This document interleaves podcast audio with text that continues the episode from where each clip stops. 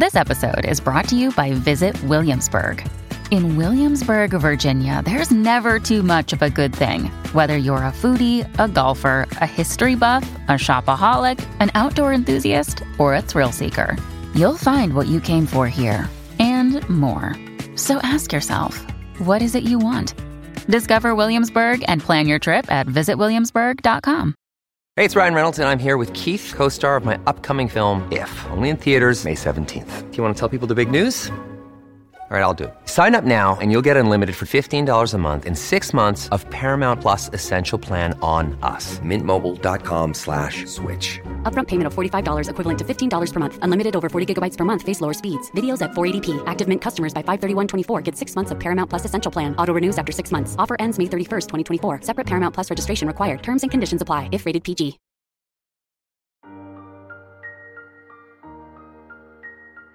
Como aconteceu a derrota dos alemães na Segunda Guerra Mundial?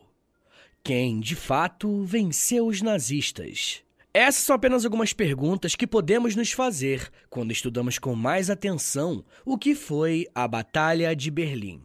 O último conflito bélico que os nazistas se envolveram na Segunda Guerra. Esse episódio está dentro de uma série bem longa aqui no podcast, onde eu falo sobre vários eventos da Segunda Guerra Mundial e, claro, sobre a Segunda Guerra Mundial como um todo também. Depois dá uma olhada no Spotify, a playlist Segunda Guerra H30. Mas enfim, gente, da mesma forma que a ascensão do nazismo na Alemanha é bem conhecida, a sua queda também precisa ser. Boa parte daquilo que envolve esse conflito é recheado de polêmicas e debates. Mas não se preocupa, tá? Eu sempre me baseio em fontes e em autores confiáveis. As fontes que eu utilizei estão na descrição desse episódio. Quando a Primeira Guerra Mundial terminou e o Tratado de Versalhes foi assinado, muitos tinham plena certeza que um novo conflito aconteceria. Era apenas uma questão de tempo. E ao assumir o poder na Alemanha, o Partido Nazista fez questão de descumprir todas as medidas do acordo assinado em Versalhes. E caso você não saiba do que eu estou falando, esse documento, o Tratado de Versalhes, colocava a culpa na Alemanha por toda a Primeira Guerra Mundial. Além disso, ele perdeu alguns territórios e algumas colônias, e ele também deveria reduzir consideravelmente a sua estrutura militar.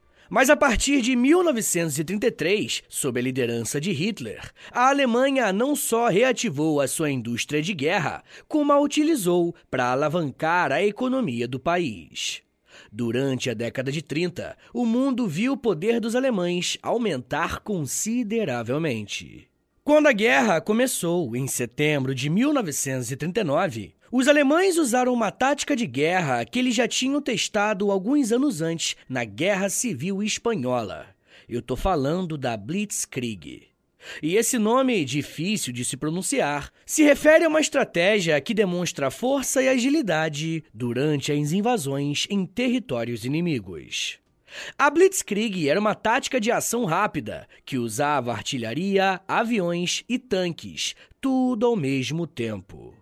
O principal objetivo era deixar o inimigo sem qualquer chance de reação. Inclusive, hoje se sabe que diversos soldados alemães faziam uso de drogas nessas invasões para aumentar a capacidade física durante a guerra. E toda essa velocidade ficou evidente na conquista da Dinamarca e da Noruega, sem muitas dificuldades. Na verdade, nos dois primeiros anos de guerra, os alemães conseguiram avançar sobre o território inimigo usando justamente a Blitzkrieg. Pelo ponto de vista militar, essa estratégia era muito eficiente. Porém, ela não tinha apenas uma função bélica, também tinha uma função moral. A década de 20 foi marcada pela humilhação alemã, e a população foi impactada por esse sentimento.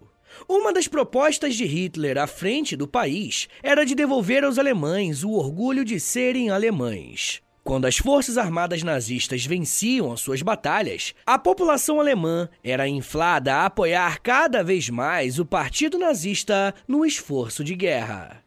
E eu estou citando essa questão do orgulho, porque quando estudamos o lado da Alemanha na Segunda Guerra Mundial, precisamos ter em mente que, para eles, essa guerra também era uma espécie de vingança. Mas a guerra não era a única ferramenta que o Partido Nazista tinha para reavivar o orgulho alemão. Eles também usaram a arquitetura para fazer isso. Se você já ouviu o episódio aqui no feed do História em Meia Hora, chamado Nazismo e Ocultismo, você deve saber que o Partido Nazista tinha uma relação muito forte com simbologias e elementos místicos. Um desses elementos era o próprio Terceiro Reich, que simbolizava a continuidade do Império Alemão. E todo império precisa de uma capital. Geralmente, quando pensamos nos grandes impérios da história, as suas capitais se tornaram grandes centros urbanos, comerciais e tecnológicos. E Hitler queria fazer o mesmo com a cidade de Berlim. Hitler desenvolveu um projeto de fazer de Berlim não só a capital do Terceiro Reich, mas também a capital do mundo. E a única coisa ruim de fazer um episódio sobre a Alemanha é ter que citar o nome no original. Mas essa ideia tinha nome, era Weithausstadt Germania. Que eu pronunciei tudo errado, provavelmente, mas traduzindo para nossa língua, seria algo como Germânia, a capital do mundo. A ideia era fazer de Berlim a vitrine do novo mundo que o nazismo queria construir. A cidade deveria passar por uma reconstrução total, reformando todos os seus prédios públicos e avenidas. Hitler chegou a escolher um homem chamado Albert Speer para desenhar o projeto da Nova Berlim. Speer era um membro do Partido Nazista e não demorou muito para que ele abraçasse o projeto do Führer. Speer pensou que a principal avenida de Berlim deveria ser expandida para se chamar a Avenida dos Esplendores. E dá para ter uma ideia da enormidade desse projeto a partir dos nomes que eram utilizados, né? Mas além da avenida, edifícios como Volkshalle, que significa Salão do Povo, deveria ser comparada a construções faraônicas. E essa grande avenida deveria ligar os terminais ferroviários de norte a sul, Percorreria grandiosos palácios nazistas, enormes hotéis, grandes lojas de departamento, grandiosos cinemas e edifícios colossais de ministérios governamentais. No final da Avenida dos Esplendores, também estava projetado um palácio com uma cúpula inspirada na Basílica de São Pedro, no Vaticano, só que tendo mais de 300 metros de altura. Um outro ponto-chave do projeto nazista era um arco do triunfo que era muito maior do que o arco do triunfo de Napoleão em Paris. E pode parecer um projeto ousado ou até mesmo alucinado, mas Hitler queria fazer de Berlim a maior cidade do mundo. Olha só o que o arquiteto Jonathan Glancy falou sobre essa empreitada nazista. Abre aspas. Estes planos dizem muito sobre o espírito da arquitetura nazi projetada na sua maioria numa escala gigantesca e num estilo neoclássico opressivo e despojado. Livremente baseado no estilo do grande arquiteto prussiano Schinkel. O seu objetivo não era simplesmente impressionar, mas sim subjugar o espírito humano individual. Fecha aspas. Por mais que Hitler quisesse fazer de Berlim essa grande potência, ele tinha dois obstáculos. O primeiro era a própria engenharia, porque o solo da cidade não foi capaz de aguentar o peso dos testes que foram feitos antes de iniciarem as respostas. E o outro obstáculo era a própria guerra. Por mais que os planos para Berlim fossem de grandiosidade, não demoraria muito tempo para que a capital da Alemanha fosse tomada por poeira, destroços e sangue. E boa parte desse sangue alemão, representando não a glória da cidade, mas sim a sua queda. Como eu disse no começo do episódio, os dois primeiros anos da guerra foram marcados por uma vitória categórica dos alemães. O jogo começou a virar quando duas grandes potências foram levadas para a guerra: os Estados Unidos e a União Soviética. Em junho de 1941, a Alemanha quebra um acordo de não agressão que fez com os soviéticos e invade o seu território, colocando o Exército Vermelho no conflito. No final do mesmo ano, o Japão ataca a base naval de Pearl Harbor, fazendo com que os Estados Unidos entrassem de vez na Segunda Guerra Mundial. Por mais que até esse momento a posição da Alemanha ainda seja de vantagem, quanto mais a guerra se prolongava, maior era a complexidade de gestão dos recursos necessários para manter a guerra nesse porte. A partir dessa busca por recursos, os alemães iniciam a Operação Barbarossa, com o objetivo de conquistar os territórios da União Soviética e chegar a reservas de petróleo e de minérios. E eu não vou me alongar muito nesse assunto aqui, porque no feed do História em Meia Hora tem um episódio sobre essa operação. E tem também um episódio sobre a Batalha de Stalingrado, que tem tudo a ver com esse contexto. Depois que você terminar esse episódio aqui, você ouve lá, beleza? Bem, mas por mais que eu não vá falar muito sobre esse conflito, é impossível eu não citar o que aconteceu em Stalingrado. E sem querer parecer muito exagerado, a Batalha de Stalingrado foi, para muitos, o maior conflito de toda a Segunda Guerra. Foi o momento em que mais soldados estiveram em uma mesma batalha se somarmos os dois lados. Foi também o confronto que mais deixou o número de mortos, e eu tô citando ela aqui porque foi a principal derrota da Alemanha na guerra. E quando eu me refiro à principal derrota, eu não tô querendo dizer que eles perderam a guerra ali não, tá? É que a batalha de Stalingrado tinha um peso simbólico muito grande. E já deu para perceber como que essa questão do simbolismo é importante para a Alemanha, né? Bom, mas a batalha de Stalingrado tem ainda um fator mais relevante. Ela apresentou um recuo dos alemães, se no início da guerra, em 1939, eles colocaram em prática a Blitzkrieg e conseguiram destruir as defesas dos inimigos, a derrota em Stalingrado em fevereiro de 1943 foi o primeiro grande baque até então. Mesmo com a derrota de Stalingrado, os alemães ainda estavam em solo soviético. E para expulsá-los de vez, foi organizada a Operação Kutuzov, que era entendida como uma operação de contra-ataque. E como eu disse, a missão era expulsar os nazistas do seu território. Dentro dessa operação, uma batalha importante foi a Batalha de Kursk. E para termos uma ideia do tamanho do conflito que estamos falando, essa contraofensiva soviética contou com mais de 2 milhões e meio de soldados contra quase um milhão de nazistas. A Batalha de Kursk durou pouco mais de um mês, e em 23 de agosto de 1943, os alemães perderam mais uma posição na União Soviética. E dessa vez foram obrigados a saírem do território inimigo. Só uma curiosidade sobre esses conflitos, tá? Muita gente diz que quem venceu a batalha de Stalingrado não foi o Exército Vermelho, e sim o Inverno Rigoroso. Porém, o que pouca gente lembra é que a Batalha de Kursk foi terminada no verão. Bom, mas independentemente da época do ano que estejamos tratando, fato é que o exército nazista sofreu grandes derrotas em solo soviético.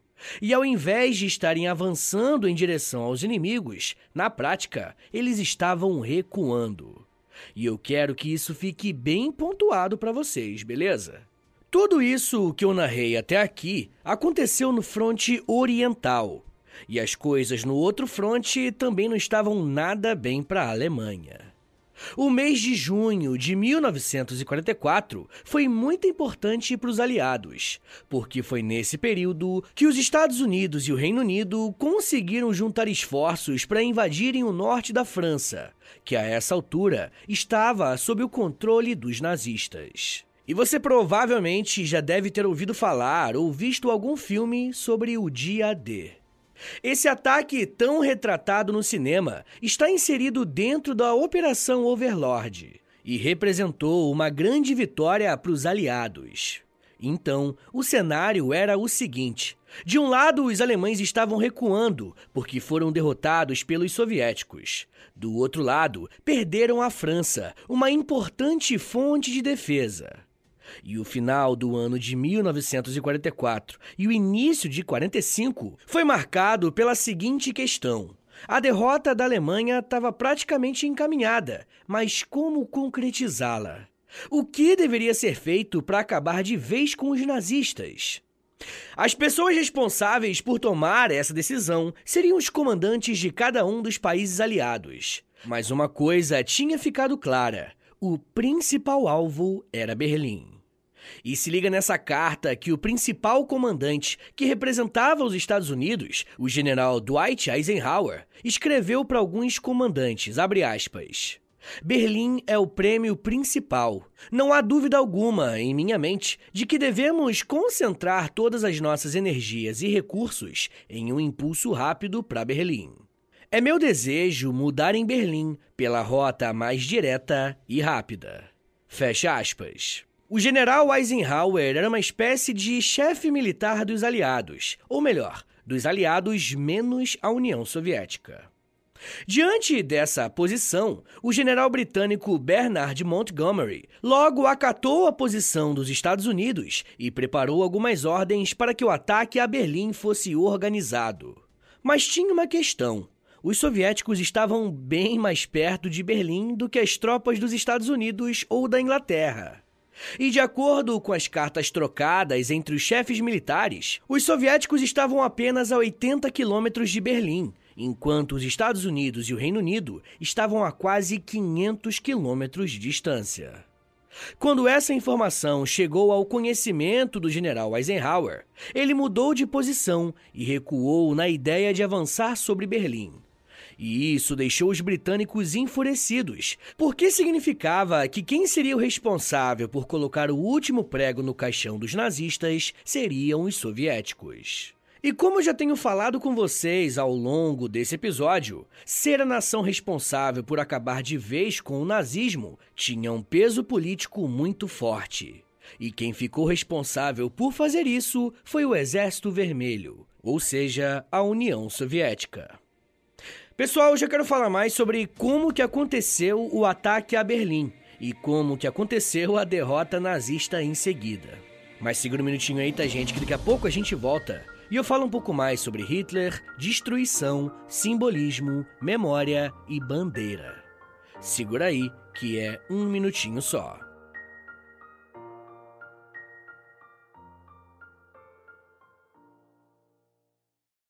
Another day is here and you're ready for it. What to wear? Check. Breakfast, lunch, and dinner? Check.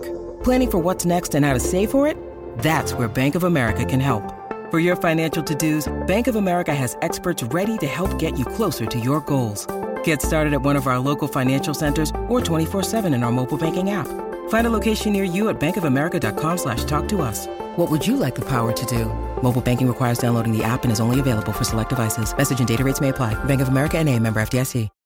When you need mealtime inspiration, it's worth shopping Kroger, where you'll find over 30,000 mouthwatering choices that excite your inner foodie. And no matter what tasty choice you make, you'll enjoy our everyday low prices, plus extra ways to save, like digital coupons worth over $600 each week. You can also save up to $1 off per gallon at the pump with fuel points. More savings and more inspiring flavors make shopping Kroger worth it every time. Kroger, fresh for everyone. Fuel restrictions apply.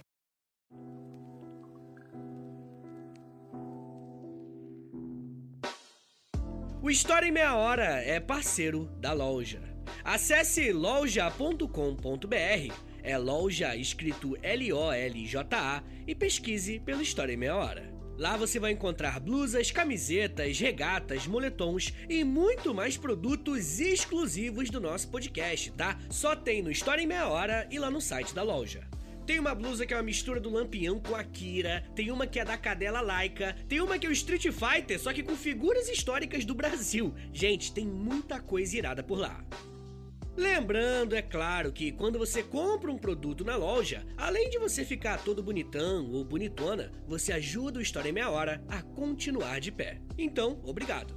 Acesse agora loja.com.br e pesquise por História em Meia Hora.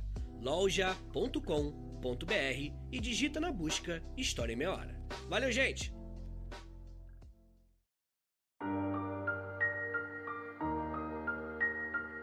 Abre aspas. Nada exercerá um efeito psicológico de desespero sobre todas as forças alemãs ou resistência igual à da queda de Berlim. Fecha aspas. A frase que você acabou de ouvir geralmente é atribuída a Winston Churchill em uma comunicação com outros comandantes a respeito de quais deveriam ser os próximos passos a partir de uma possível derrota alemã. O problema é que um movimento que começou a ser motivado pela liderança de Dwight Eisenhower a respeito da tomada de Berlim acabou se enfraquecendo. Para entendermos essa mudança de postura, precisamos olhar para 1945. E o ano de 45 começou agitado. A União Soviética queria a todo custo tomar Berlim, ainda mais após os Estados Unidos desistirem, entre aspas, de empreenderem esforços para dominarem a capital alemã antes dos soviéticos.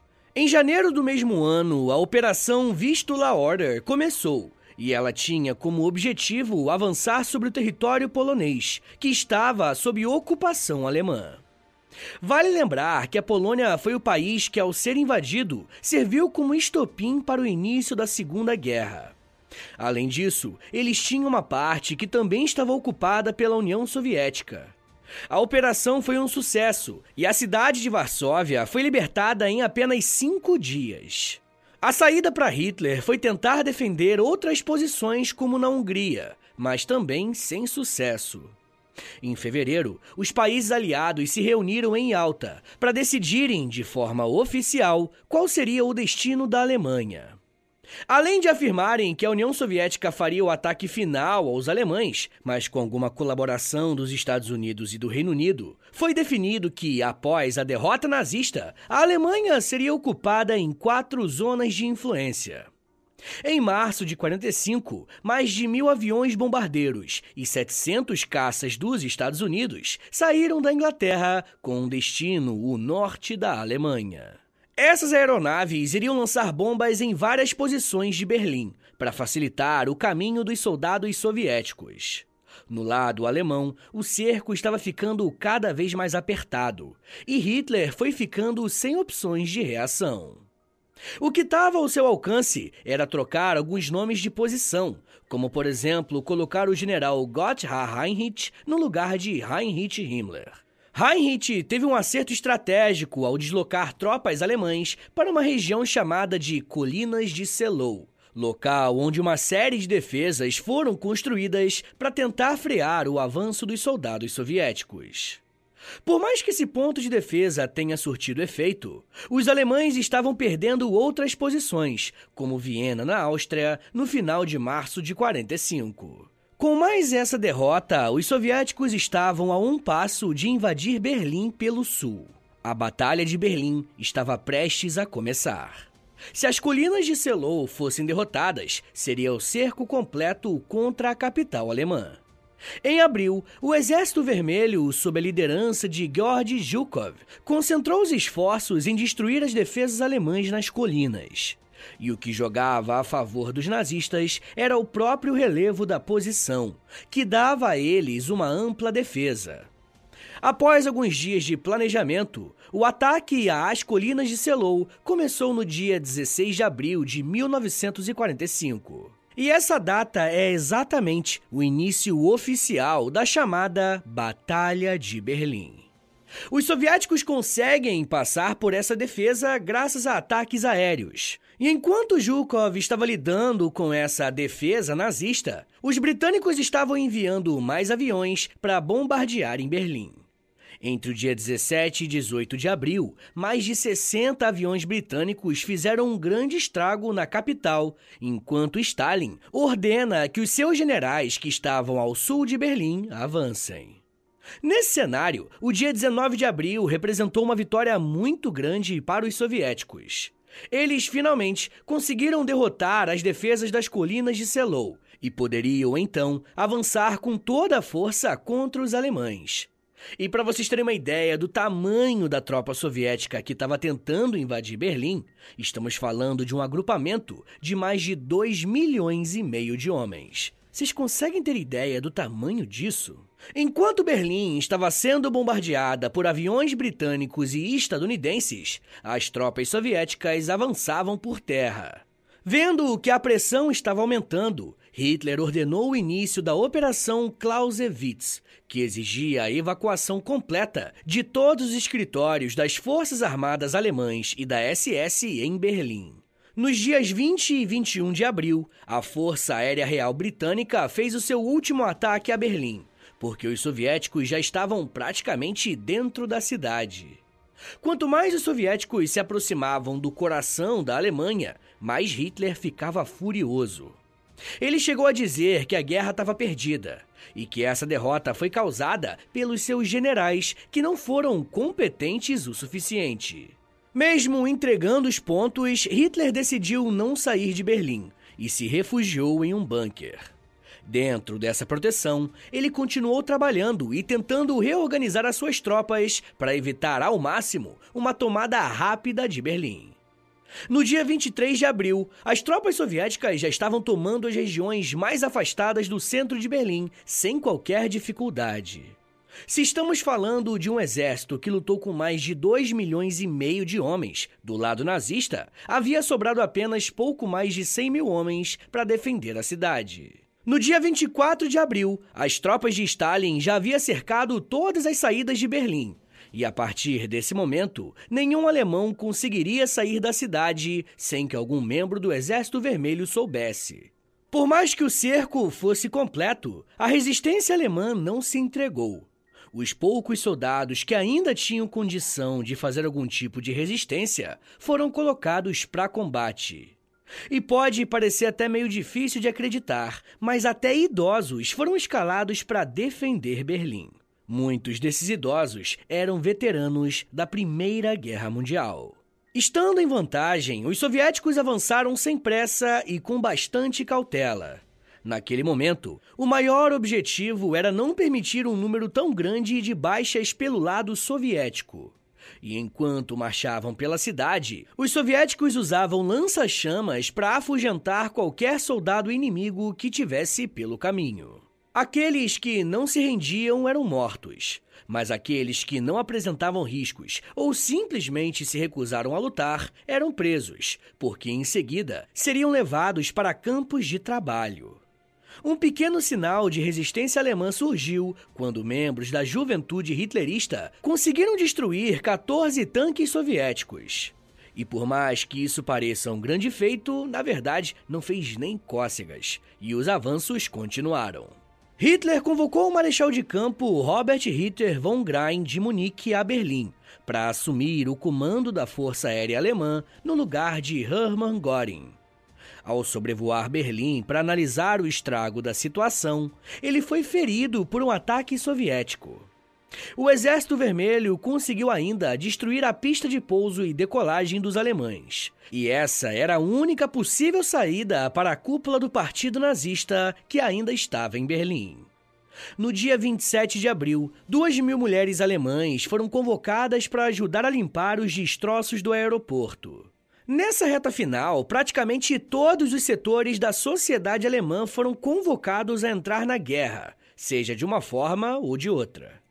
No dia 28 de abril, os alemães já estavam encurralados a uma faixa territorial que tinha menos de 5 quilômetros de largura e 15 quilômetros de comprimento. Na noite desse mesmo dia, a BBC transmitiu uma reportagem sobre as tentativas de Heinrich Himmler de negociar com os aliados ocidentais. E quando essa notícia chegou a Hitler, ele ficou furioso e disse que essa ação de Himmler foi a maior traição que poderia ter sido feita. Hitler chegou a ordenar a prisão do seu antigo parceiro. E por mais revoltado que o Hitler tenha ficado, essa foi uma de suas últimas ações em vida, porque no dia 30 de abril de 1945 ele tira a própria vida. E essa questão, a forma que ele tirou a própria vida, é muito interessante. E eu vou falar mais dela para os apoiadores do podcast lá no Apoia-se, beleza? Se você quiser ouvir esse e os outros mais de 100 episódios exclusivos que já tem por lá, basta assinar apoia.se barra História em Meia Hora, assinar qualquer um dos planos e baixar o app do Apoia-se para ouvir. Além de receber um monte de conteúdo exclusivo, você também ajuda o meu trabalho a continuar de pé.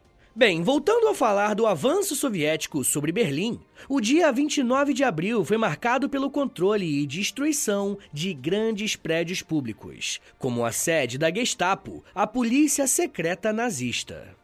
A busca pelo controle desses prédios públicos continuou, mas eles tinham um alvo claro: o Reichstag. O parlamento alemão, o Reichstag, era um dos símbolos de ascensão do nazismo e Stalin queria de tudo quanto é jeito ocupar esse prédio. Eles conseguiram fazer isso por volta das 18 horas do dia 30 de abril. E às 22 horas e 50, uma das ações mais icônicas foi feita. Eu tô falando do hasteamento de uma bandeira soviética da foice do martelo no topo do Reichstag. Tem uma foto muito marcante, talvez a foto mais marcante da Segunda Guerra. Vale a pena dar uma pesquisada. Mas o que importa, gente, é que o trabalho estava feito. Se Berlim era entendida como a capital do mundo, a partir daquele momento ela estava sob o controle soviético. E o controle total do Reichstag foi alcançado pelas tropas soviéticas somente no dia 2 de maio. E nesse mesmo dia, os soviéticos invadiram a chancelaria do Reich, um outro símbolo importante do poder nazista. O dia 2 de maio foi marcado pela vitória definitiva da União Soviética, quando receberam uma mensagem de rádio solicitando um cessar-fogo. E houve um hasteamento de uma bandeira branca indicando que os conflitos deveriam parar. Às 6 horas da manhã, o general alemão Helmut Heidling se rendeu com a sua equipe e em seguida acertou a rendição total de Berlim colocando um fim à participação da Alemanha na Segunda Guerra Mundial. Pessoal, bora fazer um resumão do que foi a Batalha de Berlim, para vocês lembrarem o que, que vocês aprenderam aqui hoje. Olha, estamos falando da Batalha de Berlim, um dos últimos conflitos da Segunda Guerra Mundial que marcou a derrota da Alemanha nazista. Esse conflito é importante porque, durante a ascensão do nazismo, a capital Berlim foi elevada a um patamar simbólico e que a cidade deveria ser a cara da Alemanha no novo mundo que eles queriam construir. E como essa era uma cidade muito importante para os alemães, logo se tornou uma cidade muito visada pelos seus inimigos. As derrotas da Alemanha nos frontes oriental e ocidental fizeram com que eles recuassem tendo que se abrigar em Berlim. Quem toma a dianteira desse ataque é a União Soviética, mas tendo o apoio dos ataques aéreos dos Estados Unidos e do Reino Unido. Ao todo, os soviéticos tiveram entre 20 a 25 mil mortos em Berlim e 81 mil mortos durante toda a operação de invasão. A Batalha de Berlim marca então a vitória do exército soviético contra o nazismo, colocando um novo debate em pauta: quem venceu os nazistas em Berlim? Foram os soviéticos ou a soma de forças? E é possível fazer esse debate, inclusive mostrando qual que é a ideologia que melhor se coloca em oposição ao nazismo. Mas isso já é um papo para uma outra meia hora.